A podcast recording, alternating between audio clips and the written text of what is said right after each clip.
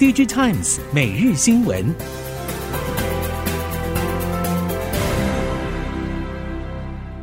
听众朋友您好，欢迎收听 DigiTimes 每日新闻，我是袁长杰，现在为您提供今天科技产业的新闻重点。首先带您看到刚刚落幕的 CES 二零二四，CES 二零二四的规模比起过往又进一步扩大，其中高通、联发科同样是互别苗头。将现有的所有技术解决方案战力一字排开。高通方面强调车用电子领域的进展，联发科则是带来完整的 WiFi 7解决方案及合作产品。但其实双方展出的内容还是相对一致，手机、PC、车用、AIoT 等一应俱全。虽然双方竞争已久的手机应用在 CES 不是宣传主轴。不过，本次针对 AI 相关应用的宣传，在不久的未来都可能会进入到手机和 PC。在 AI 功能的竞争，会是两强后续拼搏的重点之一。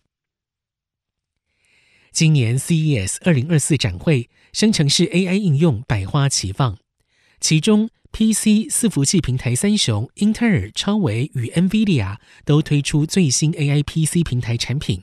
同时，也持续发布在车用平台的进展。英特尔宣布收购专注于电动车能源管理的 Silicon Mobility，并表示极氪将成为首家使用新型 SDV 系统单晶片的原始设备制造商。超微也展示新一代车用平台蓝图，透过推出 Versal Edge XA 自行调试系统单晶片和 Ryzen 嵌入式 V 两千 A 系列处理器两款全新元件，扩展产品组合。这一次 CES 二零二四在汽车应用最大的话题就是地主队缺席，不见底特律三雄福特、通用、Stellantis。至于特斯拉，也一如过往没有参展。有评论认为，虽然缺了三雄，但依旧有其他亮点。有的认为，三雄失去累积品牌影响力的最佳机会，也失去了在媒体重塑话语权的良机。不过，这不代表 AI 与未来车之间就此拉开距离，反而因为生成式 AI、智慧座舱的语音助理成为今年 CES 的热门话题。除了率先与微软合作的宾士之外，福斯也在 CES 公告加入生成式 AI 到语音助理。AI PC 占据了所有 CES 二零二四版面。宏基、华硕、微星、技嘉、联想、戴尔、惠普全数到齐。纵观各家，可以看出标榜 AI PC 的高阶 NB 在今年的标配如下：搭载英特尔 Core Ultra 处理器、OLED 面板、WiFi 7、更好的电池功耗管理、影音降噪，以及键盘上一颗微软 Caplet 的按键。值得关注的是，各家在 CES 发表的新品也都强调永续设计。像是戴尔宣布新款 XPS 系列首度将回收铝材与可再生来源制成的低排放铝材纳入设计，宏基、华硕也都推出了碳中和 NB。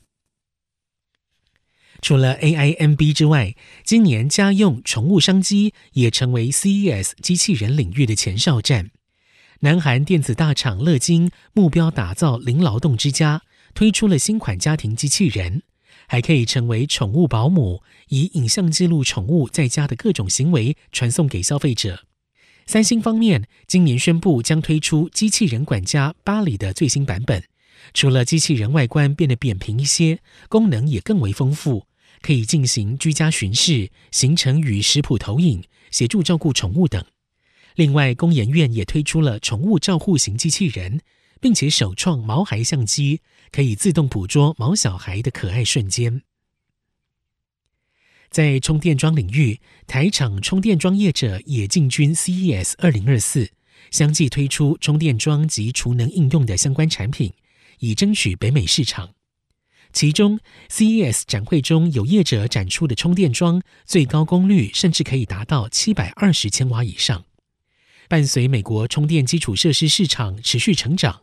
业者认为，北美市场商机前景大，但是目前受到了美国大选影响，政策相对不明确，许多当地客户都还在等政策补助资金到位。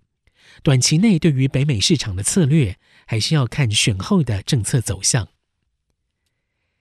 接下来我们看到，台积电进入 GAA 世代的两纳米制程进度相当顺利。半导体供应链表示，竹科宝山两纳米首座厂 P1 最快四月进机，明年会加入 P2 以及高雄厂。中科二期则是需求状况，预定在二零二七年评估两纳米或者 A 十四制程规划。另外，两纳米也导入背面电轨解决方案，锁定 HPC 相关应用，目标明年下半年推出。并且在二零二六年量产。除了艾斯摩尔、应材等国际设备与材料大厂之外，台湾供应链中包括宏康、泛全、凡轩、中沙与嘉登等多家业者，也迎来两纳米先进世代商机。在 MCU 领域，由于消费性市场需求不温不火，库存持续消化中，MCU 市况短期能见度较低。业者认为，整体市况复苏还是取决于总体经济走势，但产业已经在去年第四季逐渐步入谷底。面对后市，虽然谨慎以待，但评估今年应该会比去年乐观。业者表示，在库存调节有成以及成本代工下滑之下，将持续优化产品组合，以维持毛利率。今年第一季则因为受到农历年假影响，属于传统淡季。整体市况要等过完年之后才会比较明朗。在面板方面，显示面板产业已经挥别了过去产能高速扩充的时代，在走过库存调整的二零二三年之后，今年将会更进一步往正向发展。群智咨询资料显示，去年全球显示面板产业产值大约九百二十八亿美元，是这一波的谷底。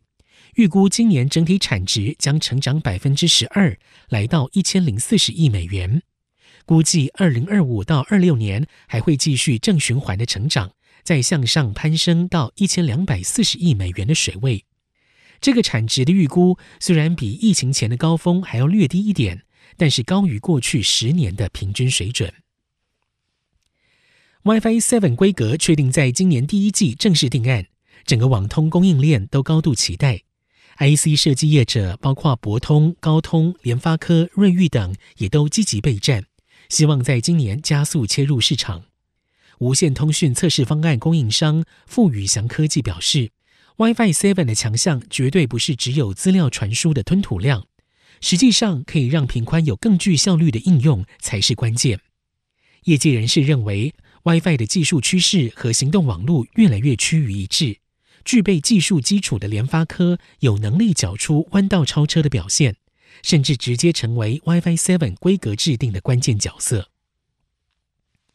接下来，我们看到电动车，比亚迪被欧美日韩传统汽车供应链视为电动车的最关键敌手。去年积极布局海外，今年也成为检验全球征战成效的关键年。外媒报道，比亚迪正在德国降低电动车标价。从今年初至今，降幅最高达百分之十五。供应链业者表示，这或许是地主代表福斯汽车将旗下 ID 全系列电动车快速降价回击的主因。